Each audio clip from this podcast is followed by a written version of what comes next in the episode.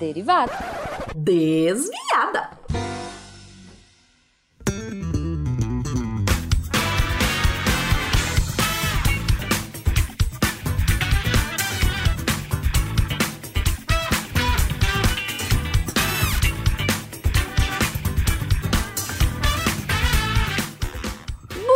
Horário, pessoal! Aqui é a Debbie Cabral, editora do portal, e atualmente a desviada responsável pela leitura de e-mails e comentários no post. Vamos começar com o Spin de Notícias.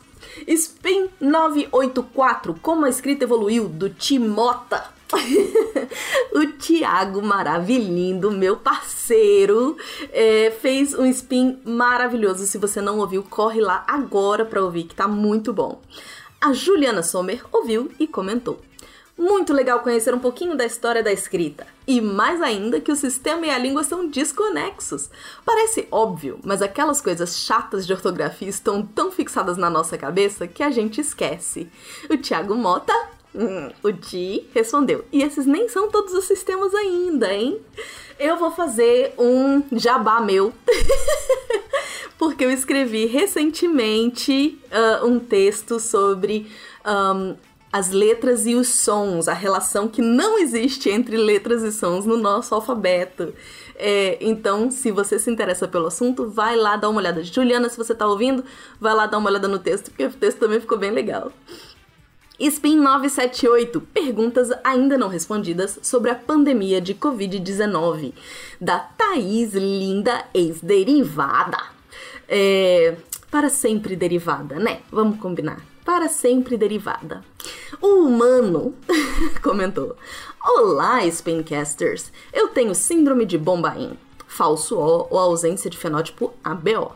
Será que é por isso que eu nunca senti sintomas de gripe?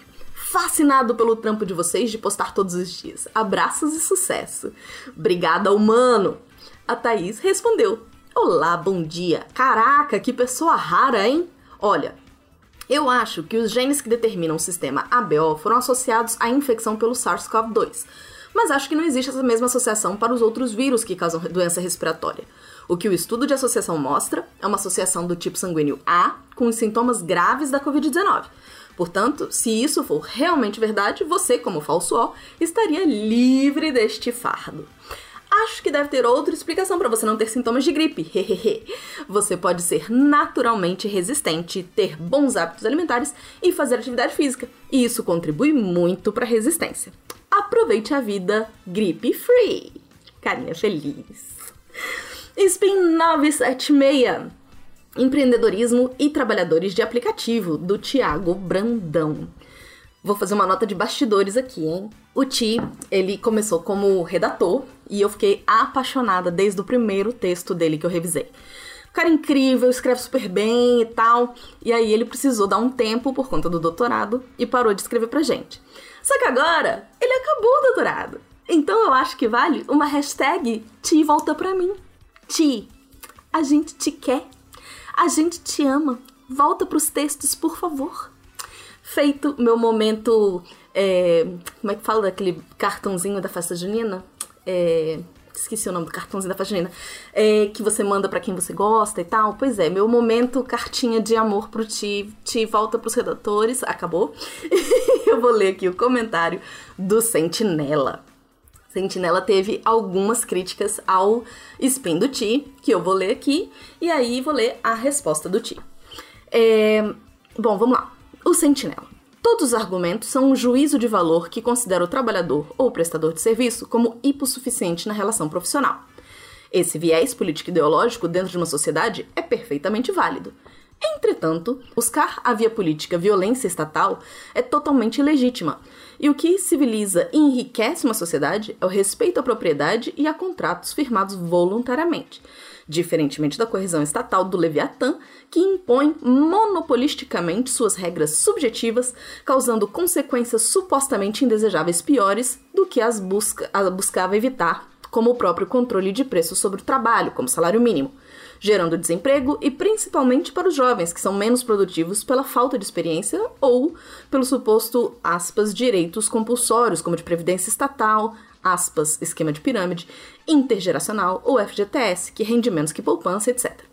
Todos esses, aspas, direitos não são mais do que impostos trabalhistas que são repassados aos consumidores com preços maiores ou aos prestadores de serviço e todas essas, aspas, distorções são criadas por meio da imposição do Estado entre a relação do indivíduo na sociedade bananense.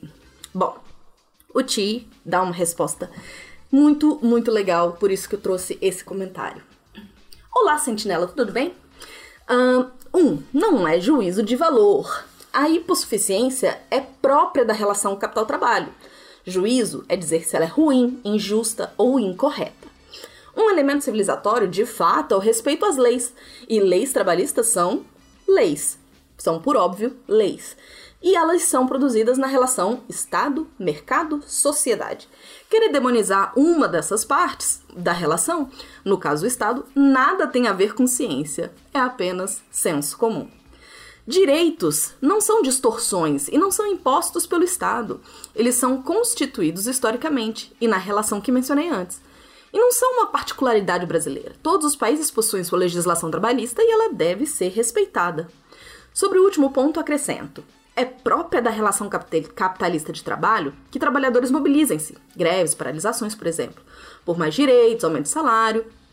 E também é próprio dessa relação que os empresários mobilizem-se, sindicatos patronais, lobby no parlamento, etc., para aumentar suas margens de lucro, diminuir imposto, etc.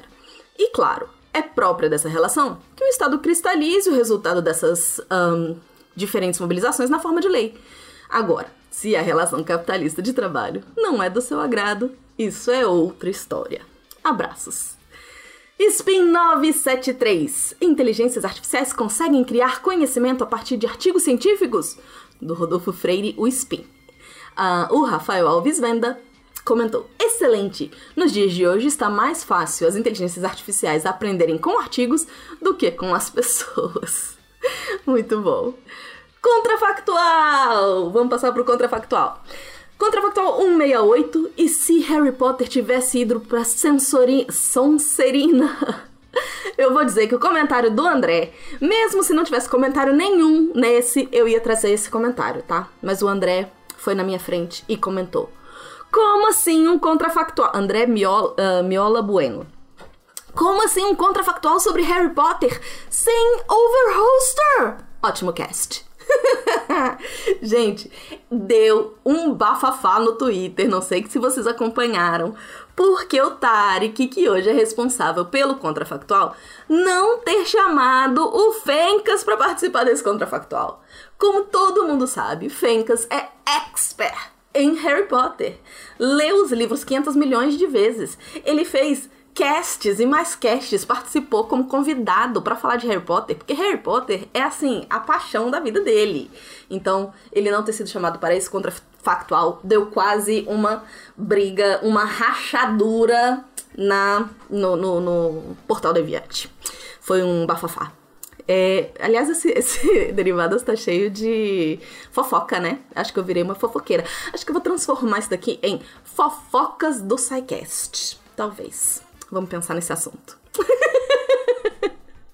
Vamos continuar. Contrafactual 169. E se existisse a arma de portal? Falando da, de um portal que pudesse passar gente ou pessoas de um lugar para outro, né? O Giovanni Chanoski uh, comentou: Talvez uma tecnologia decorrente da arma de portais permitisse manipular a gravidade, já que a gravidade não passa pelos portais. Eu adorei esse comentário porque eu não sei se seria exatamente isso, mas na minha cabeça eu já imaginei controlar a gravidade, a gente podia voar. Cara, tudo que eu quero na vida é voar, sabia? Se eu pudesse escolher um superpoder, meu superpoder era voar ou respirar debaixo d'água. Eu acho que gost gostaria bastante de respirar debaixo d'água. Mas acho que eu ia gostar mais de voar. Enfim, volta.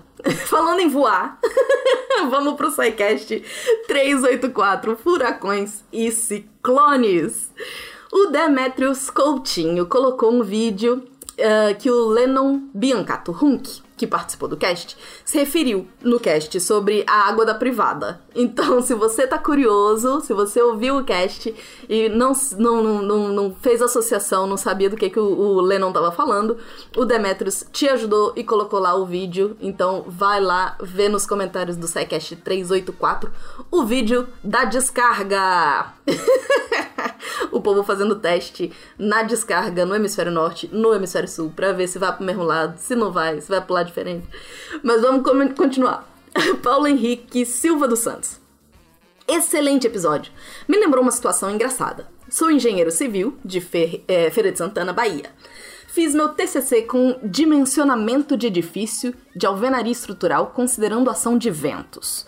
O meu orientador, que também é projetista estrutural, projetou há poucos anos um edifício famoso aqui na cidade, um dos mais altos daqui. Um certo dia, eu estava passando em frente a esse edifício e no exato momento esse meu professor estava na calçada do outro lado da rua. Por coincidência, passou um vento muito forte na rua nesse dia. Mas muito forte mesmo, desses que levantam poeira, derrubam a folha de árvore, quando olho pro professor, ele tava olhando pro prédio assustado. Eu tenho certeza que naquele momento ele deu graças a Deus pelo coeficiente de cagaço. eu adorei coeficiente de cagaço.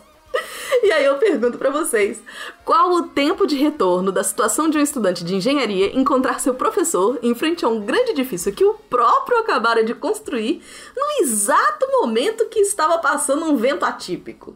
E o Lennon respondeu: Hahaha, gostaria de saber. Por hora chuto, tempo de retorno igual ao número de anos que a engenharia existe. o Lennon é muito fofo. Vamos pro SciCast 385, Renascença. Ai, gente, eu amei esse cast. Eu amo esses casts de história, né? Eu sou muito suspeita, mas vamos lá. Fernando Pessoa. Fiquei curioso para ver a pintura do Giotto que tem o menino Jesus parecido com Luciano Huck. Qual o nome do quadro? Fernando, eu perguntei na equipe de história e me falaram que é Madonna e o Menino Majestade. Só que, particularmente, eu fui olhar no Google Imagens e não achei nenhuma das opções parecida com Luciano Huck. Mas vai lá, faz um teste. Olha você, de repente você acha e me fala. Madonna e o Menino Majestade, beleza? O Demetrius Coutinho ainda não ouvi, mas só queria comentar sobre tempo uh, sobre o tempo que eu levei para sacar o xiste da arte da vitrine. Como diria aquele velho senil que deveria estar num hospício, bem bolado, bem bolado. Obrigada, Demetrius. O João CC, muito bom.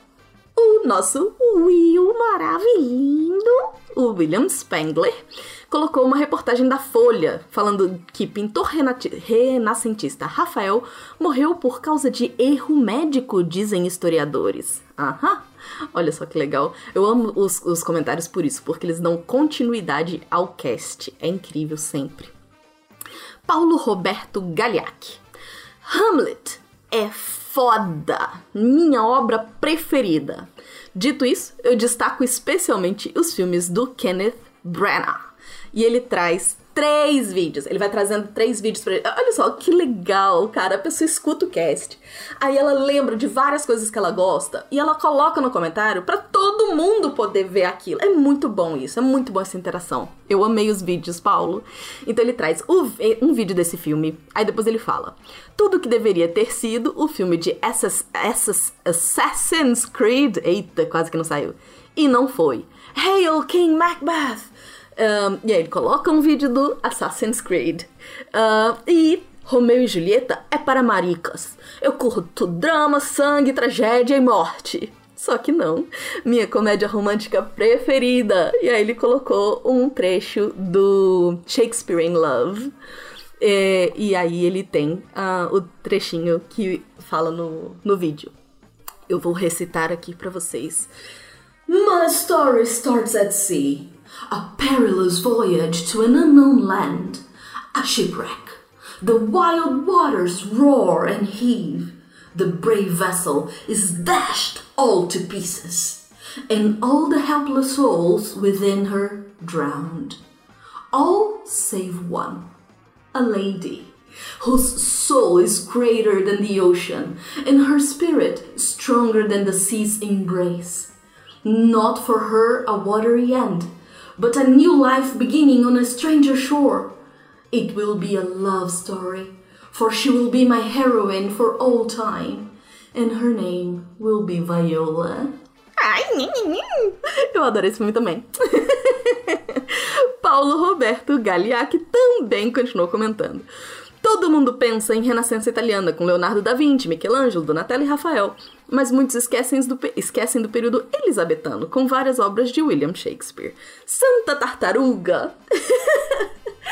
com isso, eu termino o Derivadas, ou Desviada.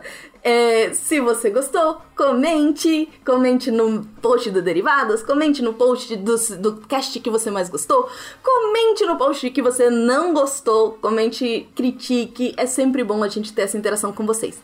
E se você quiser mandar e-mail, contato arroba é, para falar ali com a gente e eu ler aqui para vocês, tá bom? Eu fico por aqui e até a próxima!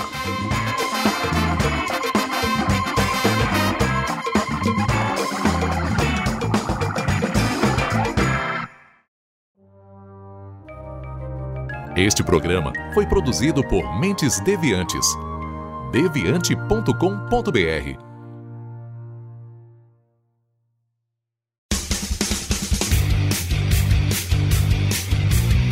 Cortes, edição de podcast.